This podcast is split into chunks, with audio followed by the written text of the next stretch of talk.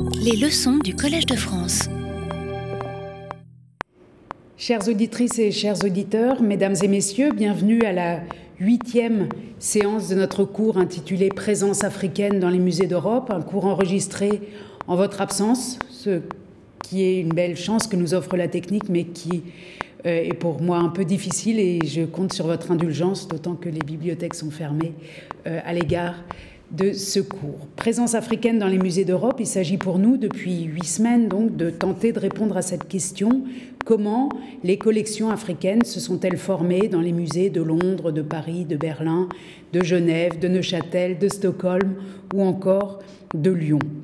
La séquence d'aujourd'hui est intitulée Marché et musée. Elle vient après euh, sept autres séances euh, qui nous ont conduits au XVIe siècle d'abord, où nous avons constaté que les premiers objets qui arrivaient dans les cabinets de curiosité européens étaient des objets produits pour ce public, pour cette clientèle dynastique européenne, souvent des objets en ivoire manufacturés extrêmement précieux. Puis euh, nous avons constaté qu'avant la conférence de Berlin, au XVIIIe et au XIXe siècle surtout, et surtout au XIXe siècle, c'était des aventuriers, explorateurs au statut souvent hybride, qui avaient envoyé des collections ou rapporté des collections dans les euh, musées français, des collections acquises par le biais d'achats, d'échanges, de dons, et qui parfois, euh, d'ailleurs, euh, avaient été marquées, ces tentatives de collection, par des échecs. Puis, dans la séance intitulée De grandes musées vides, nous avons eu la confirmation qu'il y avait une corrélation étroite entre les empires coloniaux des différents États européens, ou en tout cas leur présence coloniale sur le continent africain, et la nature euh, des collections que l'on peut visiter aujourd'hui dans, euh, dans nos musées publics. Et dans la séquence suivante, la quatrième, et la cinquième et la sixième, et celle d'aujourd'hui d'ailleurs, nous euh, avons tenté de considérer les différents acteurs impliqués euh, dans la translocation des patrimoines matériels africains vers l'Europe à partir des années 1890. Une séance a été consacrée euh, aux militaires sous le titre Armée et musée, où nous avons euh, constaté que le type d'objets pris par les militaires était souvent d'une part des armes, mais d'autre part aussi des trophées qui bien souvent avaient continué, parfois jusqu'aujourd'hui, être présentés comme des trophées dans les collections où ils sont présentés. Euh, trophées dont bien souvent nous n'avons trophées de guerre, trophées donc symboles et, souvenirs de moments douloureux de nos histoires partagées, dont souvent nous autres en Europe n'avons pas euh, conscience donc de la présence de ces trophées entre guillemets de ces euh, trésors comme le trésor d'Amadou qui d'ailleurs a été en partie cambriolé dans les années 30 au musée des colonies en France. La séquence suivante avait été consacrée aux missionnaires, à l'activité des acteurs religieux, donc des missions catholiques et protestantes dans cette Afrique euh, divisée aussi euh, de manière confessionnelle. Et nous avons vu que euh, les missionnaires s'étaient intéressés en particulier, pas seulement, mais aussi et en particulier à la question des objets rituels, des objets religieux, de ce qu'ils appelaient les fétiches, qu'ils ont collectionnés, pris, parfois détruits en euh, grande quantité. Le cours suivant, intitulé La méthode scientifique, euh, avait euh, mis l'accent sur l'importance des séries pour les musées et leur importance donc d'amasser, d'accumuler des séries de pièces à partir desquelles des études, quand ces pièces étaient étudiées, quand elles ne finissent pas dans des dépôts, quand ces pièces ont pu être étudiées à des études sur l'évolution des styles. Et nous avions vu que cette logique de la série, cette euh, logique aussi d'exhaustivité avait conduit non seulement donc à des accumulations extrêmement massives de pièces souvent du même type, mais également à la transformation d'objets euh, qui, à l'origine, euh, étaient des objets, par exemple, de culte, comme ce bolis transformé en objet d'études scientifiques avec tout l'appareil scientifique qui les entoure. Ce que nous ont montré ces différentes séances, c'est qu'en fonction des gestes et des acteurs de l'appropriation, des pièces qui pouvaient être d'abord des bibliothèques entières allaient être transformées en trophées de guerre, en trophées militaires, des pièces qui étaient des pièces rituelles, des statuettes, des objets rituels étaient transformés en objets scientifiques, par exemple, euh, ou euh, en objets euh, en pièces à conviction de nature religieuse. Et on voit que les translocations d'objets, leur transfert du continent africain, de leur contexte d'origine dans les euh, collections publiques européennes, amènent une transformation de leur nature, une transformation des sens et des valeurs euh, qui leur sont associées. Valeurs qui sont aussi des valeurs pécuniaires, des valeurs financières, et c'est le sujet qui va nous occuper aujourd'hui sous le titre Marché et musée, marché qu'on aurait pu, que j'aurais pu indiquer euh, au pluriel, et musée évidemment au pluriel aussi. Le cours d'aujourd'hui s'articule en trois volets, intitulés pour le premier Maison de commerce, pour le second Marchandisation et pour le troisième Transformation. Et nous commençons, comme toujours, par le document du jour. Vous verrez dans cette séance, et vous le savez bien, que la question des marchés d'œuvres d'art et du marché de l'art africain, en particulier dans les années 1920-1930 en Europe, est un sujet considérable auquel euh, j'aurais pu euh, consacrer un très grand nombre de séances. Comme il s'agit simplement d'une séance dans un ensemble plus grand, je passerai rapidement sur certains aspects avec l'idée qu'ils sont peut-être mieux connus et j'insisterai sur ceux qui me paraissent euh, moins connus en faisant référence à la bibliographie qui vous permettrait, si vous le souhaitez, d'approfondir ces questions. Le document du jour, vous l'avez vu, il s'agit d'une lettre dépliée, une lettre qui a été adressée, pliée en quatre, par un euh, marchand d'articles ethnographiques, euh, William Downing Webster, un marchand britannique qui adresse cette lettre agrémentée de trois dessins extrêmement fins au musée de Vienne, au musée d'ethnologie de euh, Vienne. Nous sommes à la toute fin du XIXe siècle, après l'expédition dite punitive menée par les Britanniques à Benin City, dans l'actuel Nigeria. Et ce marchand propose au musée de Vienne, et euh, la lettre est conservée aujourd'hui au musée de Vienne, trois articles. Euh, et, vous voyez à cette lettre, même sans la lire, qu'elle comporte un grand nombre de chiffres, puisqu'il les propose à la vente avec toute une stratégie, euh, une stratégie de démarchage extrêmement intéressante sur laquelle nous reviendrons. Les pièces ont été acquises par le musée euh, de Vienne où elles sont conservées aujourd'hui. Il s'agit de plaques, euh, de ces fameuses, de trois de ces fameuses plaques de laiton qui ornaient le palais royal et euh, les palais de Benin City, représentant ici des poissons. Je vous en montre deux issus de la base de données du musée ethnographique de Vienne, le Weltmuseum. Voici la première pièce, donc acquise auprès de ce marchand britannique pour un prix nous reviendrons tout à l'heure sur la question des prix, mais pour un, prix de marché à l'époque. Et voilà l'autre pièce que vous voyez euh, dessinée sur le côté euh, euh, gauche du dessin, sur la feuille de droite, et reproduit tel qu'il est aujourd'hui conservé dans les collections de Vienne. Ce document nous montre une fois de plus que les musées sont d'une part des lieux d'exposition de pièces arrivées à l'époque coloniale, mais aussi des, archives qui permettent de reconstituer notamment des réseaux marchands, des stratégies marchandes, des euh, achats, euh, parfois donc des acquisitions secondaires, non pas directement des prises de guerre qui arriveraient dans les musées, mais qui ont, fait, qui ont connu une étape sur le marché de l'art. Et dans le cas des bronzes du Bénin, de ce qu'on appelle les bronzes du Bénin, cette étape était principalement à Londres. Et c'est de Londres, principalement, euh, que s'est organisée ce qu'on appelle la diaspora de ces objets qui sont aujourd'hui représentés dans le monde entier. On y reviendra. Première partie, maison de commerce. Alors je euh, reprends le fil, ou je, nous reprends ensemble, ou nous allons ensemble, nous restons ensemble euh, dans ces années 1900, à l'extrême fin du 19e siècle et au tout début du 20e siècle, pour faire la connaissance euh, de deux maisons de commerce et surtout de l'une des deux, celle de Webster que j'ai évoquée, qui se situe donc à Londres, la boutique de Webster ou l'entreprise de Webster à Londres, dans une petite ville, pardon, pas à Londres, dans une, en Grande-Bretagne, dans une petite ville située entre Londres et Birmingham. Et l'autre maison de commerce que j'évoquerai et euh, celle qui s'appelle le Museum Umlauf de Hambourg, sur laquelle je passerai plus rapidement. Et puis, euh, j'évoquerai tout à la fin de cette partie quelques autres formes ou lieu de commerce avec les arts africains au début du 19e siècle, mais je voudrais insister particulièrement sur ces maisons de commerce qui disparaissent ensuite au fil du 20e siècle.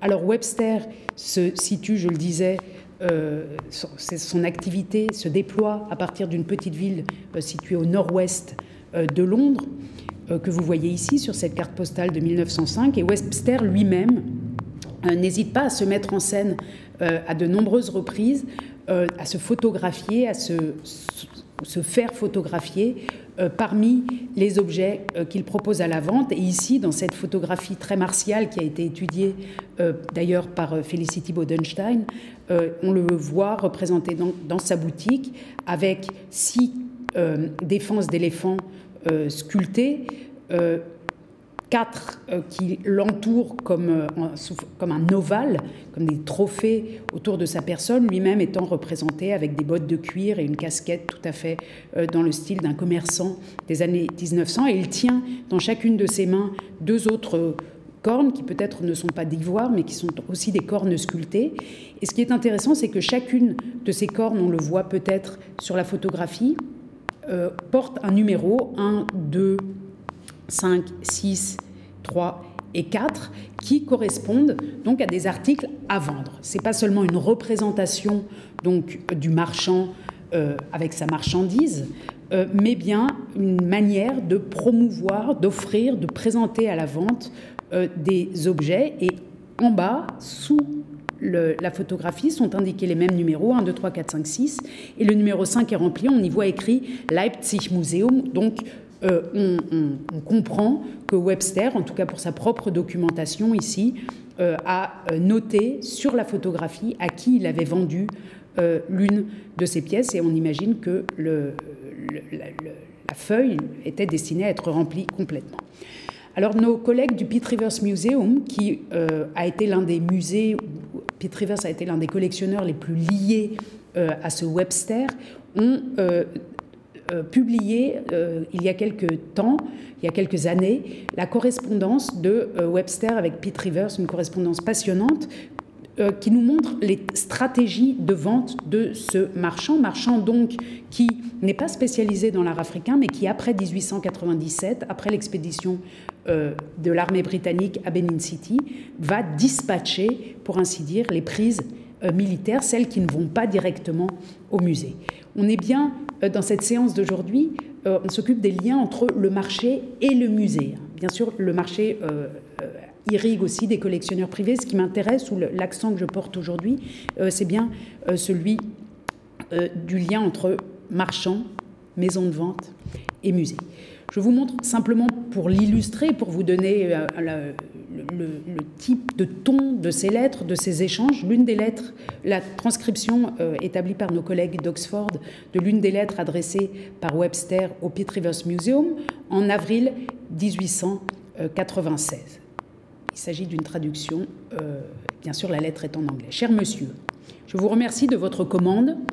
La seule réduction que je peux faire est de 5%, 5% en espèces.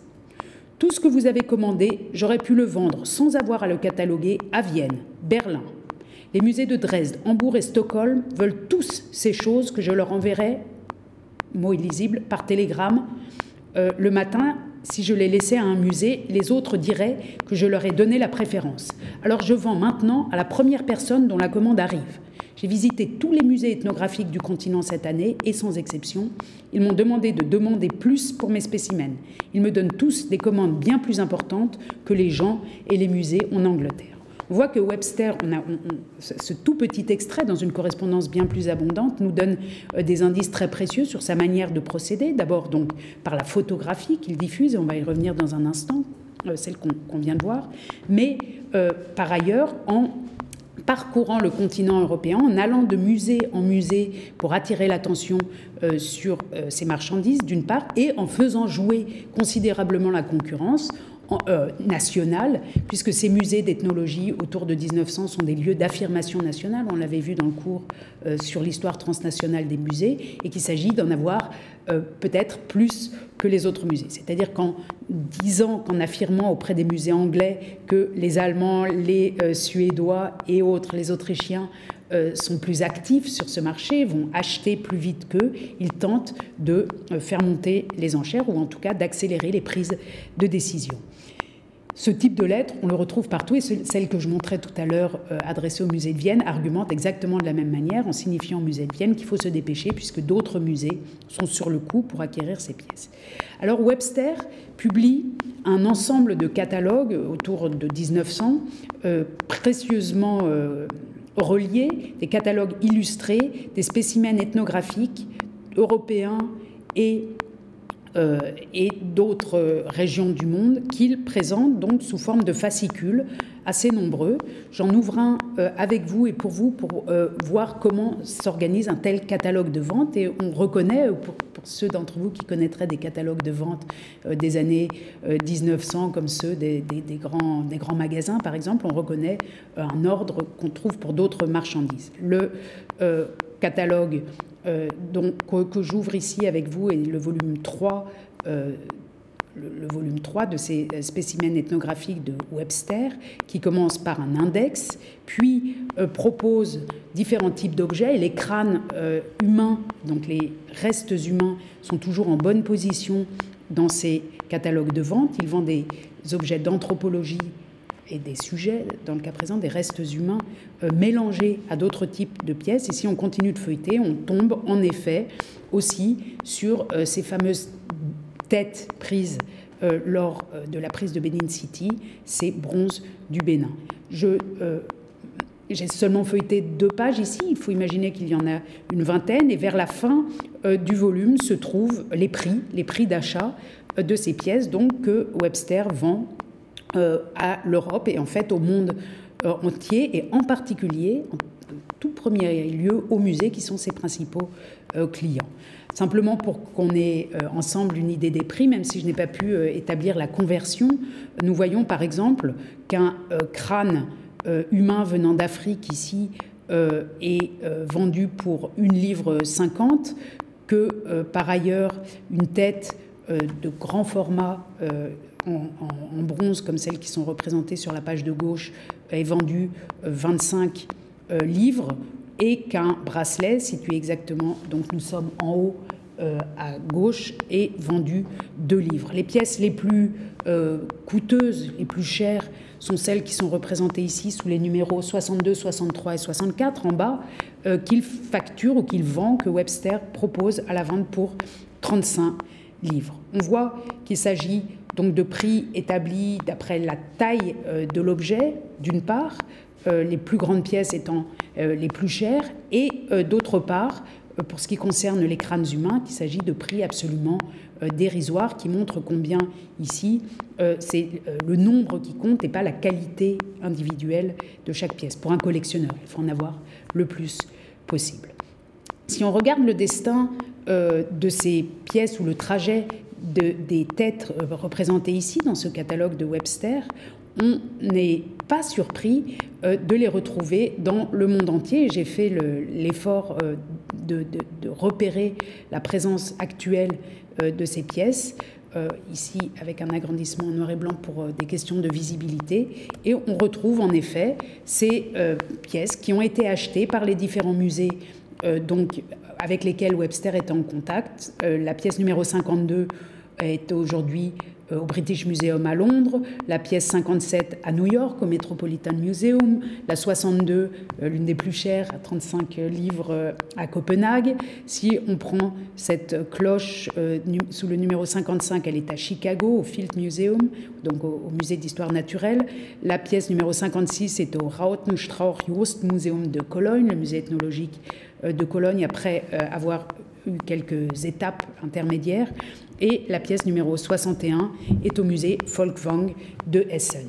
On voit bien comment ici une maison de commerce, Webster, qui n'était pas limitée, je le rappelle, au continent africain, mais qui saisit l'opportunité de ces prises de guerre, comment cette maison de commerce va euh, conduire à la répartition d'un ensemble euh, pris euh, dans, des conditions militaires, de violence militaire, mais qu'il va redistribuer, si bien que les musées possesseurs aujourd'hui considèrent et argumentent, pour certains, c'est le cas des musées de Berlin, qu'ils ont acheté ces pièces sur le marché en tout bien, euh, tout honneur. En fait, l'étape intermédiaire, celle de l'achat, de l'échange en numéraire d'argent pour acquérir ces pièces dont chacun sait autour de 1900, dont chacun connaît la provenance, permet de leur donner en quelque sorte une neutralité muséographique, muséale, qui gomme d'une certaine manière, et en tout cas aujourd'hui, 100 ans après, qui euh, sert euh, comme argument pour gommer les circonstances euh, dans lesquelles elles ont été saisies.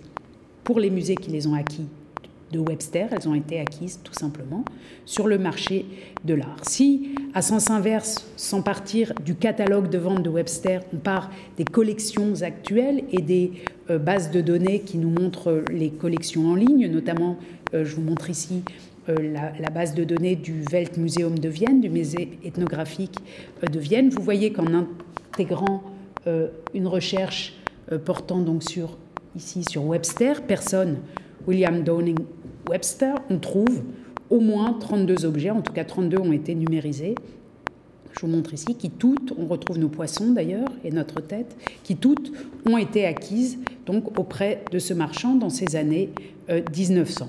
On peut faire le même jeu avec pratiquement toutes les collections euh, du monde qui conservent de l'art euh, africain et en particulier des pièces venues de Benin City. C'est le cas euh, à Berlin. Vous voyez ici la base de données très fragmentaire des Staatliche Museen zu Berlin, des musées d'État de Berlin. Et quand on indique Webster dans, la, dans la zone de recherche, on trouve aussi un nombre important de pièces.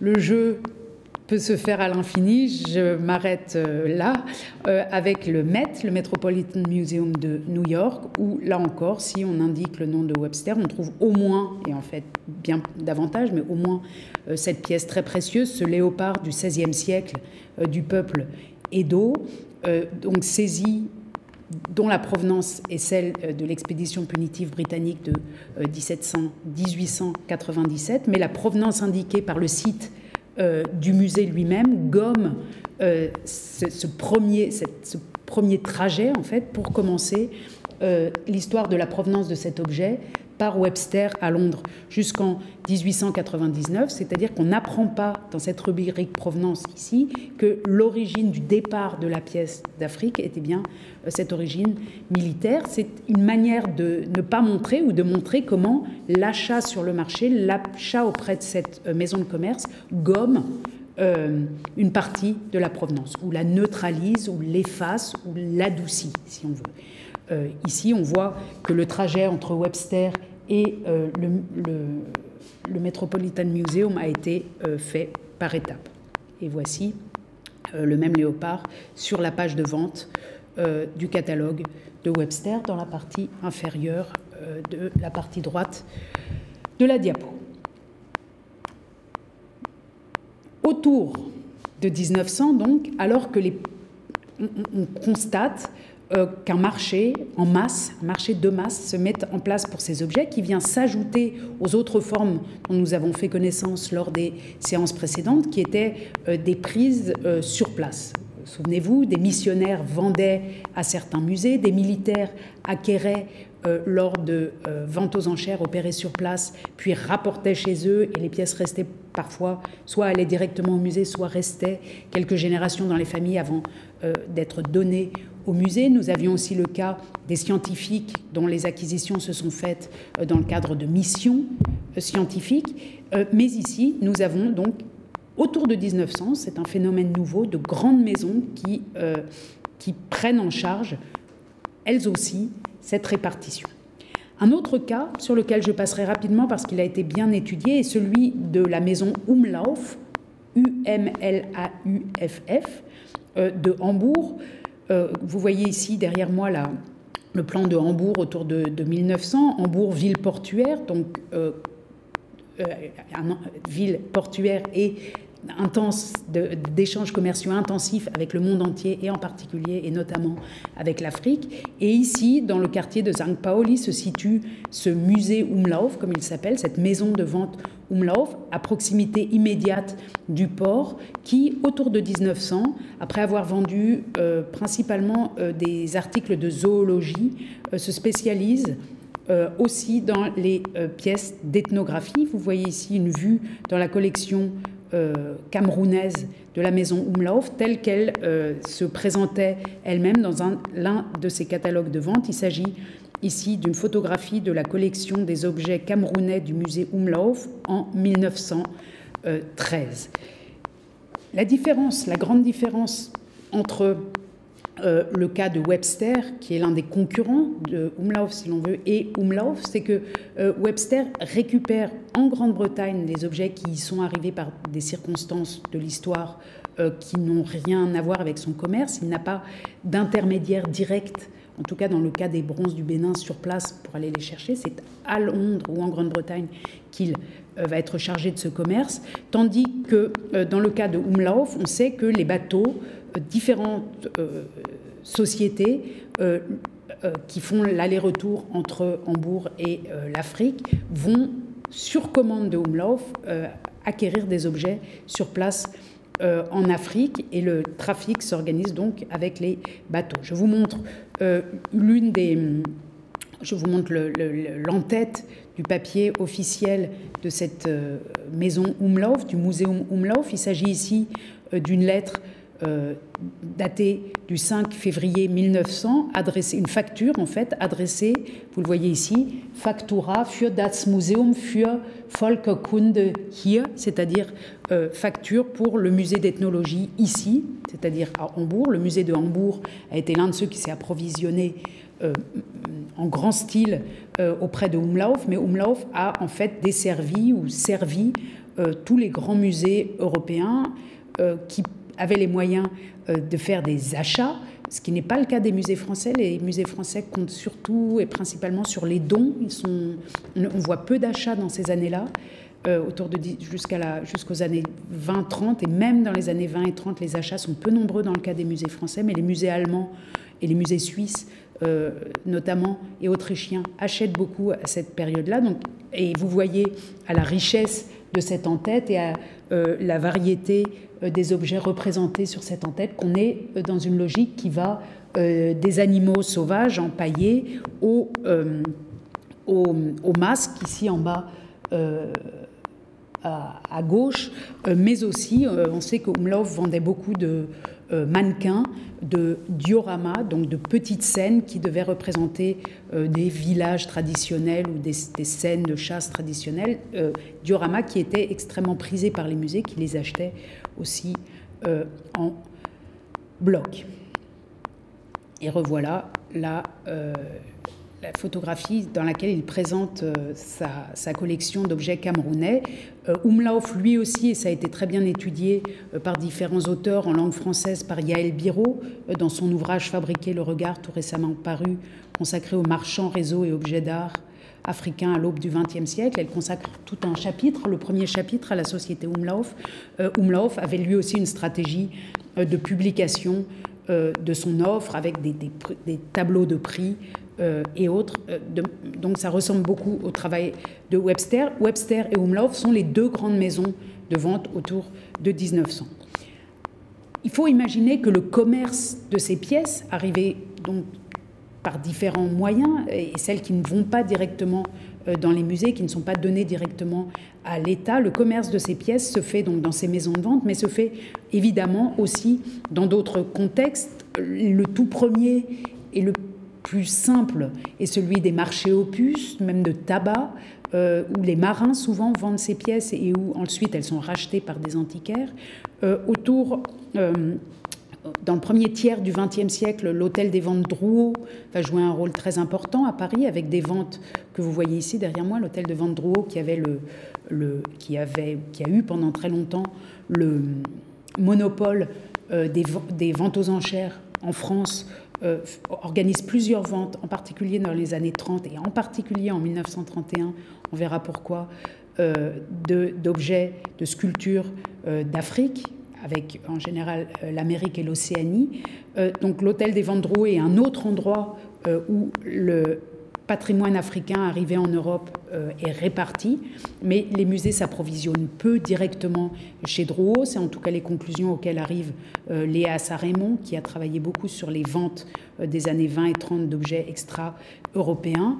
Et on sait par ailleurs, bien sûr, que dans les années 20 et 30, les marchands, les galeristes, comme la galerie de Charles Raton, jouent un rôle considérable dans la mise en valeur euh, donc la valorisation, l'esthétisation et la, euh, prise de valeur euh, financière des, ces arts dits primitifs. Je vous renvoie, comme je l'avais fait déjà dans la première séance, à l'excellent catalogue consacré du musée du Quai Branly, consacré à Charles Raton, l'invention des arts primitifs, ainsi qu'à un ouvrage euh, que nous avons consacré avec Charlotte Guichard et Christine Howald il y a quelques années à euh, l'histoire du marché de l'art pour du marché de l'art d'objets non européens euh, dans le monde qui n'est pas seulement consacré aux arts africains, mais qui comporte quelques articles très intéressants sur les circuits du marché.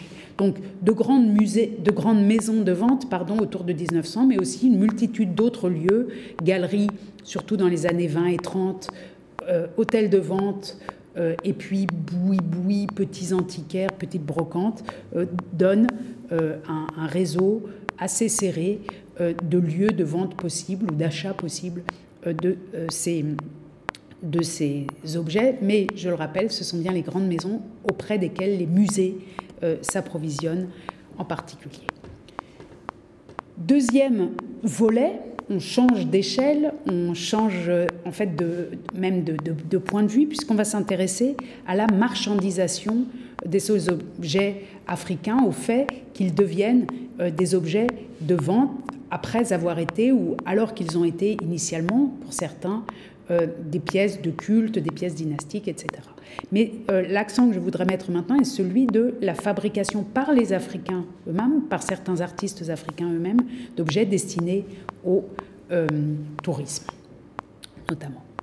Je vous montre ici une illustration euh, en noir et blanc reproduite dans le bulletin de la Société neuchâteloise de géographie à l'extrême fin du 19e siècle, en 1898, si je ne me trompe pas, qui montre de profil un animal, un gros chat, une panthère, un tigre, euh, nous dit la légende, plutôt sans doute un léopard, si on en juge par ses taches, euh, un gros animal qui se tient avec ses deux pattes avant sur un pauvre homme une figure d'homme euh, nu, semble-t-il, sur ce dessin en tout cas, euh, qui regarde droit dans les yeux l'animal et l'un est en train, nous dit la légende, de dévorer l'autre, tigre dévorant un Européen, indique la légende. Cette œuvre du sculpteur Ronga Moulati mesure 1,22 m de longueur. Dans ce bulletin de la Société neuchâteloise de géographie, le missionnaire Henri Junot, qui s'est euh, porté acquéreur de cette pièce et qui vient de la vendre à haut prix euh, au musée de Neuchâtel, euh, va expliquer dans quelles circonstances il a acquis cette pièce et pourquoi il la considère comme un chef-d'œuvre de l'art africain. Je vous montre Henri Junot. Je rappelle au passage, vous l'aurez compris déjà lors de la séance que nous avons consacrée aux missionnaires, que la Suisse, qui n'a pas de colonie propre, euh, a néanmoins des musées extrêmement riches et que ces musées euh, sont, euh, sont, sont, enrichis d'une très large manière et par des missionnaires, et notamment des missionnaires protestants, qui travaillent donc beaucoup pour le musée Neuchâtel et pour le musée de Genève notamment. Junot, dans ce texte, écrit la chose suivante que je vous lis. Il était à ce moment-là au, Mozambique, c'est-à-dire sur la côte est de l'Afrique. Je vais vous montrer une carte dans un instant. Mais le plus bel objet d'art indigène que j'ai jamais vu, c'est un tigre monumental, plutôt une panthère, en train de dévorer un individu, œuvre de Moulati, sculpteur des environs de Maputo. J'ai mis entre crochets le, nom euh, actuelle de Maputo, qui est au sud du Mozambique, vous voyez ici, euh, la capitale du Mozambique. Cet artiste, écrit Junot, qui était très fier de son ouvrage et qui en réclamait un prix assez élevé, prétendait être capable de sculpter tout au monde, des oiseaux, des animaux à quatre pattes, des gens. Il était renommé dans le pays pour son habileté. Rien de naïf comme cette grosse bête tachetée. Les taches sont obtenues comme toujours en brûlant le bois avec un fer rouge, plantant ses griffes dans les chairs d'un homme, un Anglais, à ce que m'a dit l'auteur, inspiré de ce groupe. Et le regardant de ses gros yeux ronds, pas très symétriques. Par une précaution touchante, ce nouveau Phidias, ce, ce nouveau sculpteur grec, euh, c'est ainsi que Juno nomme l'artiste euh, Moulati, qu'il vient de nommer plus haut, ce nouveau Phidias a rendu la moitié postérieure de la queue indépendante du reste de la bête. Un tenon et une mortaise circulaire permettent d'ajuster l'appendice caudal. Il s'adapte si bien que le point de jonction est presque invisible. Moulati m'a raconté comment l'idée de cette queue démontable lui était venue. Il a songé que si son œuvre devait jamais être emballée et traverser les mers, on pourrait l'introduire plus aisément dans une caisse. Voilà une pensée qui n'est point d'un sauvage. D'ailleurs, l'œuvre elle-même n'eût pas été exécutée s'il n'y avait pas eu les blancs, s'il n'y avait pas eu de blancs dans le pays. Évidemment, le sculpteur, indolent comme tous ses compatriotes, n'eût pas consacré bien des jours à sculpter une bête pareille pour servir d'amusette à ses enfants. Il s'est dit que son talent pourrait lui rapporter de l'argent, et il a exécuté son œuvre poussé par cette considération très mercantile et non point par amour désintéressé de l'art. Et pourtant, je ne crois pas qu'aucune influence étrangère se soit exercée sur sa conception. Son groupe est absolument original, et à cet égard, il nous révèle jusqu'où peuvent aller les capacités sculpturales des Baronga. Article extrêmement intéressant à beaucoup d'égards, d'abord par cette euh, condescendance, ce mépris, peut-être mépris mélangé d'une sorte d'admiration ironique à l'égard du sculpteur, qui est ingénieux, puisqu'il a imaginé une queue amovible euh, en pensant à l'éventuel transfert, transport de sa sculpture, idée que euh, Junot considère peu africaine, c'est tellement ingénieux que ça ne peut être, ce n'est pas l'idée d'un sauvage, dit-il. Donc il nous présente un sculpteur ingénieux, tout en euh, ironisant, en le nommant nouveau Phidias, et surtout en ironisant sur son intérêt pour l'argent, puisqu'il est dit à deux reprises, d'une part que l'auteur de la sculpture en demande un prix assez élevé, et d'autre part qu'il ne l'a réalisé que par considération mercantile et non par euh, désir de l'art euh, pour l'art. Deux éléments, donc, d'une part l'ingéniosité du sculpteur, d'autre part l'idée qu'il travaille pour de l'argent, pour vendre et pour euh, des objets qui doivent être déplacés.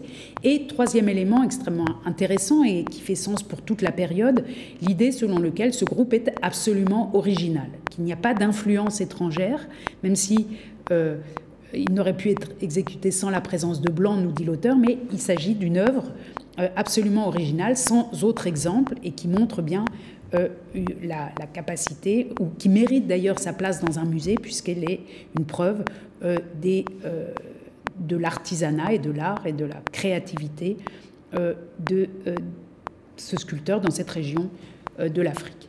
Voilà la pièce qu'elle se présente aujourd'hui au musée de Neuchâtel, donc une pièce monumentale en effet, 1m22 euh, de long, euh, qui ne représente pas un Européen tout nu, mais bien vêtu de, noir et qui porte une chevelure noire européen qu'on reconnaît probablement à sa peau laissée de couleur bois et à son nez pointu. Et ce chat est en train de le dévorer. Alors le la base de données du musée de Neuchâtel nous informe, nous fournit des informations intéressantes, intéressantes pour les informations elles-mêmes et pour ce qu'il juge bon de nous fournir euh, comme information. D'abord, on apprend, d'ailleurs on ne l'apprend pas dans la base de données, on l'apprend ailleurs, que cette pièce a été acquise pour 35, pour 35 francs euh, par le musée de Neuchâtel et que euh, le missionnaire lui-même avait payé une guinée pour l'obtenir.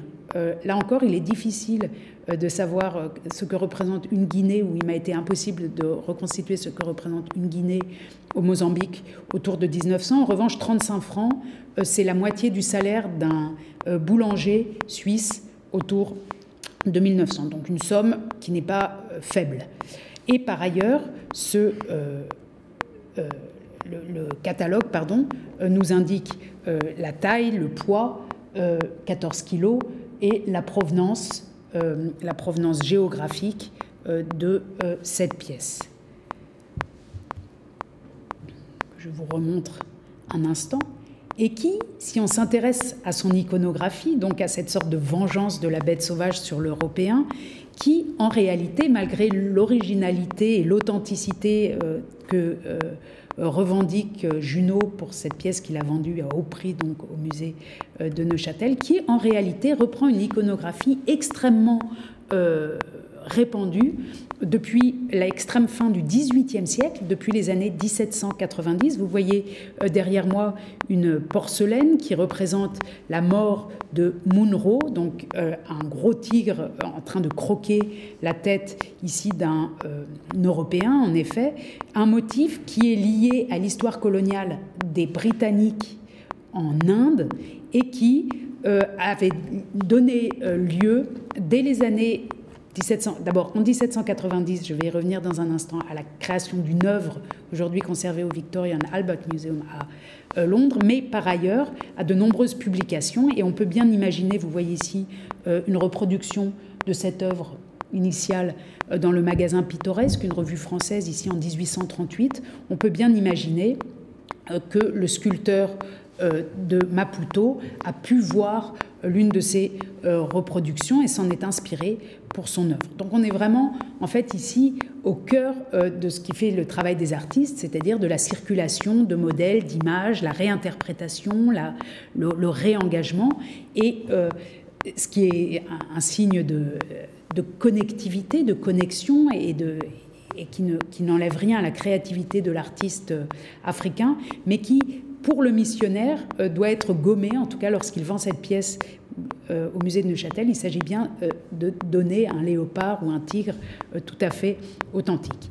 Ici déjà, dans le contexte indien britannique, britannico-indien, quand on évoquait l'œuvre initiale, ce tigre musicien de Seringapatam, donc qui est le même tigre mangeant un Européen, il était déjà dit dans les années 1800-1830 que cette pièce peut-être n'était pas euh, dû à un artiste indien, mais qu'elle avait été, qu'il fallait peut-être, je lis ici, l'attribuer à l'industrie de quelques pauvres voyageurs européens plutôt qu'à l'invention d'un artiste indien. Donc le préjugé colonial est déjà très présent à propos euh, de l'œuvre initiale et on le retrouve hein, comme un topos jusqu'à la fin du XIXe siècle dans le cas de notre Juno.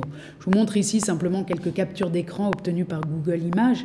Euh, vous voyez que le motif était très euh, répandu et voici l'œuvre initiale conservée aujourd'hui, donc qui date de 1790, qui est un tigre euh, musicien puisqu'il comporte en son ventre un orgue qui lui permet de faire des bruits ou de la musique je ne l'ai pas entendu moi-même, il paraît qu'il fait des bruits de, grognement, des bruits terribles de sauvages. Cette pièce était donc un automate du XVIIIe siècle conservé en Inde et que les Britanniques, lors d'une guerre euh, contre les...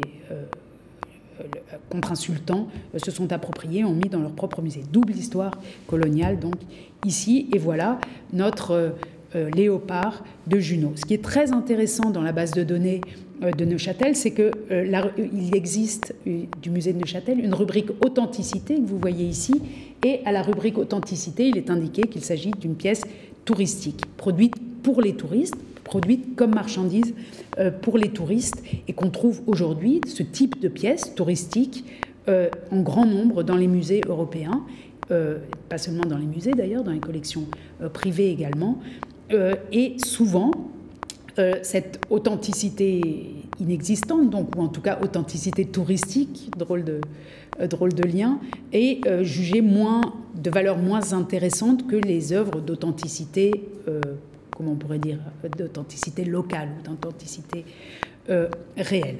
Je vous montre quelques autres exemples de pièces fabriquées autour de 1900 pour les Européens, au Cameroun par exemple, et qu'on retrouve vraiment dans, euh, dans, grand nombre de musées. Vous voyez ici la collection euh, de tabourets en provenance du Cameroun des euh, musées de Berlin, ou en tout cas quelques-uns, quelques-unes des pièces que comporte cette très importante collection. Et parmi ceux-là, vous voyez un tabouret qui portent les lettres Cameroun écrites dans l'orthographe allemande. On voit bien qu'il s'agit ici d'un produit, d'un souvenir en fait réalisé pour les colons locaux pour rapporter à la maison le plus bel exemplaire de ce type de tabourets camerounais faits pour l'exportation et sans doute celui-ci qui se trouve dans un musée du Brandebourg où euh, se trouve sculpté euh, le nom et la fonction euh, de son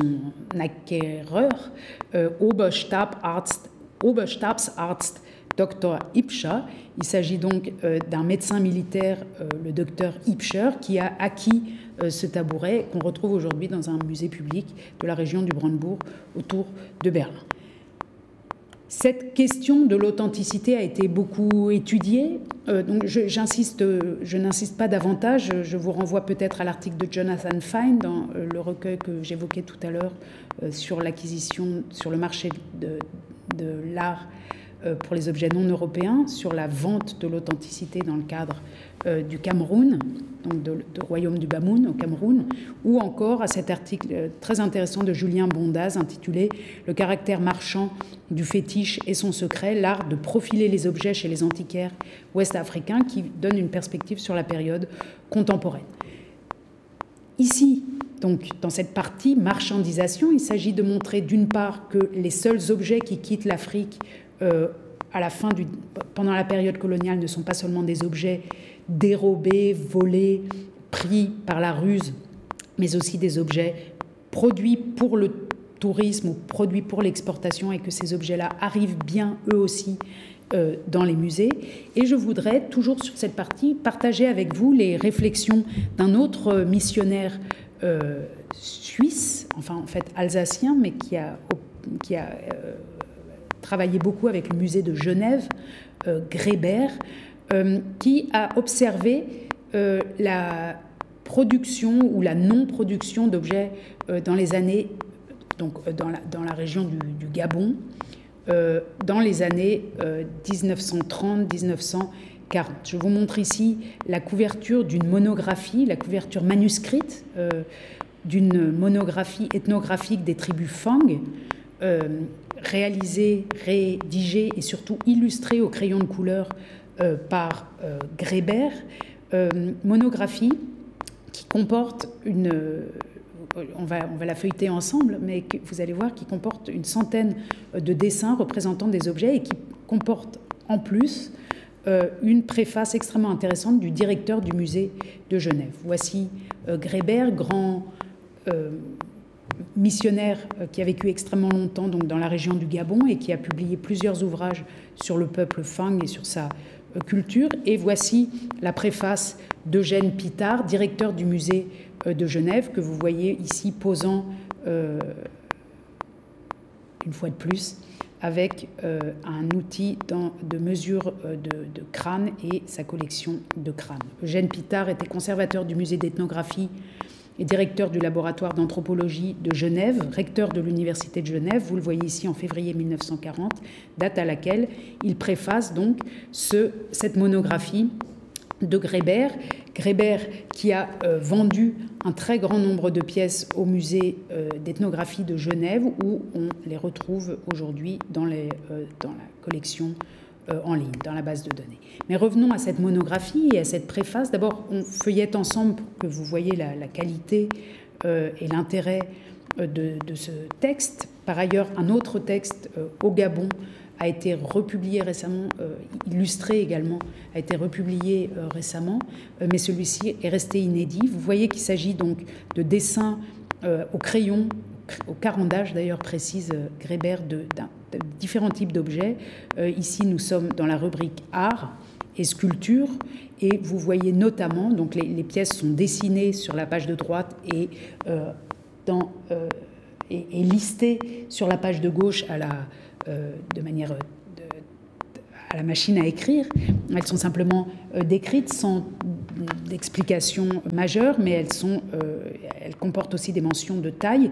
Et si on feuillette euh, cet ouvrage, on retrouve un assez grand nombre de pièces qui sont aujourd'hui au musée de Genève, comme euh, cette figure de reliquaire Bierry euh, du Gabon qui a été acquis, par le musée d'ethnographie de Genève du pasteur Fernand Grébert en 1945 et qu'on voit dessiner sur la page de droite. D'autres pages euh, sont consacrées aux instruments de musique. Ce sont des dessins très, très soigneux, très jolis, très, très beaux en fait, et, qui donnent euh, le sentiment d'une grande connaissance de ces cultures matérielles et aussi d'une grande patience et d'une euh, culture de ces pièces matérielles. Vous voyez ici une page consacrée aux armes, à des couteaux de jet, ici une hache du côté que je vous montre qui est aujourd'hui au musée de Genève hache à bec d'oiseau, euh, appelée aussi onze de la culture Fang, euh, acquise euh, également de la collection de Grébert. Il documente aussi des patrimoines immatériels, ou en tout cas humains, comme des coiffures, mais également, que vous voyez ici, donc différentes coiffures d'hommes et de femmes représentées sur la page de droite, mais encore des éléments euh, qui servent à ce qu'il nomme ici l'animisme, euh, notamment des biéries, donc des figures de reliquaires. En voici une euh, avec les crânes que comportait la boîte sur laquelle elle est montée, que vous voyez ici du côté gauche, dans la collection du musée ethnographique de Genève, acquis en 1936 du pasteur Fernand Grébert, et de l'autre côté, vous envoyez le dessin. Et par ailleurs, il s'intéresse aussi aux croyances jusqu'à les représenter ici en, bas à droite, euh, le, forme d'esprits étranges euh, qui sortent, selon les croyances locales, euh, de certaines personnes en situation de rituel religieux. Alors la préface de ce... on est en 1940. Hein.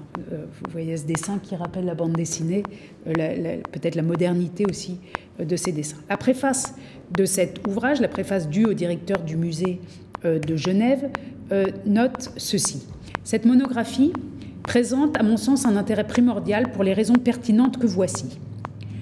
Tout d'abord, les objets appartiennent à une époque où certaines influences européennes n'avaient pas encore accompli ces méfaits. Donc là aussi, on est dans l'idée de l'authenticité, de la non-influence des Blancs et euh, de l'originalité des pièces représentées, qui paraissent si importantes pour un musée. Ce sont là des vestiges authentiquement paouins ou fang authentiquement, l'authenticité vraiment qui devient euh, l'une des catégories les plus importantes pour les musées à partir du moment où les pièces affluent. Dès lors, affluent dans les musées européens.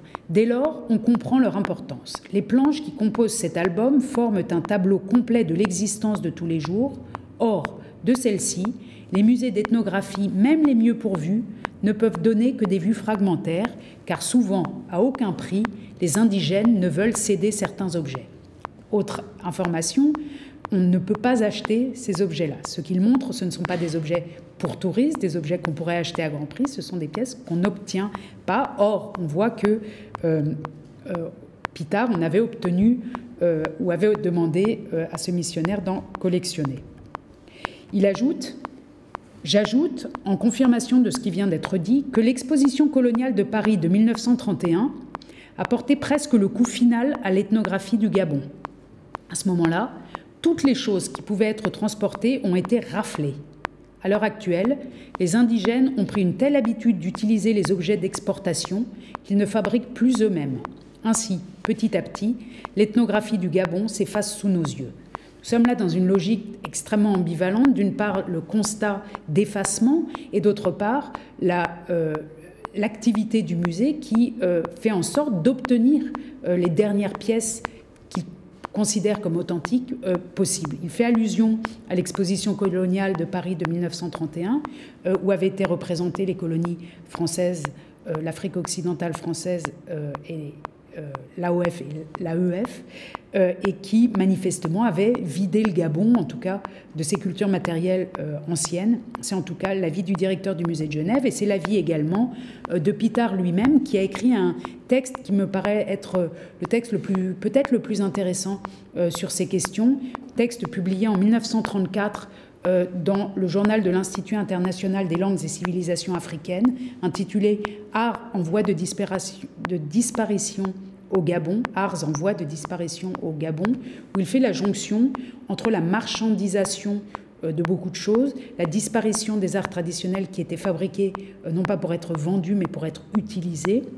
J'en lis seulement deux ou trois passages très courts, mais en vous invitant à aller lire l'ensemble du texte qui me paraît très utile pour comprendre les ambivalences, les contradictions de ces pratiques. Il écrit après avoir, euh, après avoir euh, signalé que les Fang n'existent presque plus dans leur. Qu'ils sont en voie de disparition, que ce peuple et sa culture est en voie de disparition, il écrit Est-ce à dire que, cette civilisation, que la civilisation blanche a été l'ennemi volontaire de ces manifestations de civilisation noire? Pas précisément. Les Européens, au contraire, ont été friands de toute production authentiquement indigène. Tellement friands qu'ils ont tout acheté, dit-il, chacun en reprenant le chemin de l'Europe, emmenait des caisses d'objets ethnographiques troqués ou achetés, souvent à des prix dérisoires ou excessifs, pour faire plaisir aux musées, aux familles, à la panoplie personnelle. L'exposition coloniale de Paris en 1931, il écrit en 1934 ici, a été le coup de grâce. Une ruée s'est produite sur les derniers objets attrayants. Tous les Européens, pensant que si la mode en est aux arts africains, c'est le moment de profiter avant qu'il ne soit trop tard car il se pourrait bien qu'une loi viendrait qui prendrait la défense des dernières productions indigènes, comme elle survient parfois pour la défense des derniers échantillons d'animaux précieux, éléphants, gorilles, chimpanzés, aigrettes, singes noirs, etc. Ici, il anticipe les lois de protection du patrimoine qui interviendront euh, plus tard dans le cours du XXe siècle et euh, montre bien comment cette ruée sur les arts traditionnels entre guillemets du Gabon est un phénomène européen. Et il décrit ensuite euh, avant-dernier extrait, il décrit ensuite l'effet produit par cet attrait, par cette euh, attirance des Européens pour ces euh, ouvrages sur les populations locales. Le goût ou le courage de l'indigène est en retard sur l'enlèvement de son matériel. Et il n'a pas le moyen de rattraper ce retard par une production intensive, car cette dernière ne comportera plus d'art proprement dit. Ce sera bâclé, l'envie sacrée, le goût, l'inspiration n'y seront plus. Il rejette avec raison le taylorisme ou le fordisme qui annihile son goût individuel et sa joie au travail personnel. Le mot est passé dans le langage courant, ce sera du travail pour blanc, saboté, en série, inesthétique et inachevé, tu le veux, tu l'auras, écrit euh, Gréber qui décrit combien euh, les personnes locales préfèrent acquérir des objets manufacturés européens plutôt que d'en produire, de, reproduire ceux qui leur sont enlevés pour des sommes dérisoires. il conclut euh, ainsi Adieu objets indigènes, adieu même fétiche de dents de léopard, car la factorerie vante aussi des dents de léopard en faïence, des gris-gris en celluloïde, des porte-bonheur, des chiffres 13, des svastikas et autres emblèmes païens d'Europe en simili-or. On est en 1933-1934 il parle bien sûr des croix gammées euh, qui arrivent dans ces régions qui avaient été euh, colonisées auparavant, avant la Première Guerre mondiale, par les Allemands. Les descendants des Fang devront, pour connaître leurs arts passés, venir en Europe contempler dans nos musées l'habileté ancestrale, et si les barbares modernes ne détruisent pas toutes nos bibliothèques, ils pensent ici aux nazis, ils pourront lire leur passé et se demanderont si, dans certains domaines modernes, signifie toujours progrès. Ici, on voit bien donc comment la modernisation d'une part, pardon, la marchandisation de toute chose, d'une part, euh, euh, l'intérêt euh, des musées européens qu'il cite explicitement, d'autre part, ont vidé le Gabon, cette région Fang, de sa substance matérielle originelle et la remplace par une absence culturelle criante qui va obliger, nous dit-il, les peuple et les descendants euh, des Fang à venir dans les musées d'Europe, c'est vraiment, il, écrit ça dans les années 30, à, venir voir dans les musées d'Europe leur propre passé, leur propre euh, culture matérielle. Euh, et c'est exactement la situation à laquelle nous sommes aujourd'hui, presque 100 ans plus tard, sauf que, bien sûr, les descendants des Fang n'ont pas accès à nos collections pour des raisons de visa. Dernière Dernier volet extrêmement rapide euh, pour lequel, en forme de clin d'œil, je m'appuierai sur un petit film, sur une petite bande-annonce d'un film qui lui-même ne dure que 8 minutes. Un film que nous devons à euh, Suzanne euh, Fogel, Vogel, qui, a été longtemps conservatrice à New York des collections africaines et qui a réalisé un court métrage qui me paraît être le meilleur moyen d'expliquer comment, par le biais du marché, par le biais de l'attractivité mercantile et les transformations qui interviennent sur le marché, comment ces œuvres d'art, pardon, ces œuvres saisies, prises, achetées, euh, confisquées euh, dans les contextes d'origine africain. Et il s'agit ici aussi d'une statue Fang, comment ils vont être transformés eux-mêmes, ces objets, dans leur matérialité, en objets euh, de musée. Suzanne Vogel a publié un petit texte qui accompagne ce film et je vous montre donc rapidement une minute, un tout petit extrait de ce film qui se passe à mon avis de commentaires. Elle retrace la vie d'une petite statue. On y va. Il s'agit d'un film muet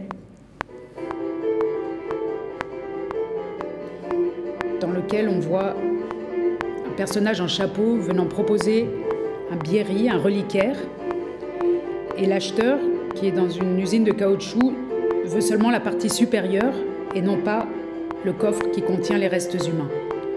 Il prend la statue, il lui enlève sa coiffe et montre à sa femme qu'il s'agit d'un dieu de la fertilité en lui caressant euh, le bas-ventre. Seconde étape, Paris 1917. L'œuvre est présentée dans une galerie pour 500 francs, puis elle passe dans une autre galerie à New York, Certains de ses attributs lui sont arrachés, des cordes qu'elle porte autour du cou notamment. Son pénis est limé, elle est mise en valeur, elle est repeinte, ou en tout cas euh, peinte en noir, montée sur un socle, et coûte quelques années plus tard 300 000 dollars à New York. Et puis, nous sommes finalement à New York en 1948. Le film prend un peu de couleur et on voit une collectionneuse déballer précieusement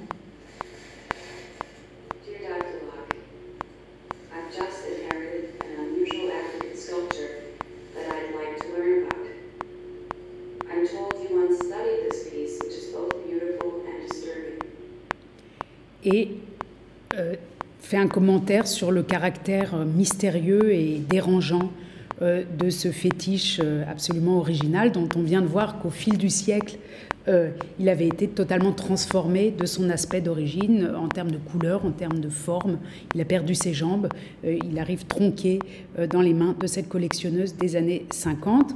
Je termine sur une remarque de l'auteur de ce film qui écrit qu'aucun objet euh, réel n'a suivi tout ce chemin, ce chemin qu'elle montre dans le film, mais de nombreux objets africains différents en ont suivi des parties. En fait, ce film est un collage de différents moments de la vie d'un objet africain.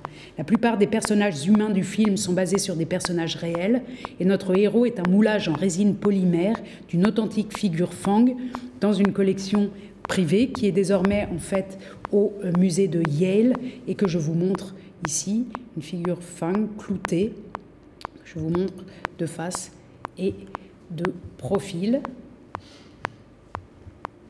En vous souhaitant une bonne semaine et nous retrouvons euh, la semaine prochaine pour le dernier cours, le 9e sur 9, intitulé Reconnexion patrimoniale.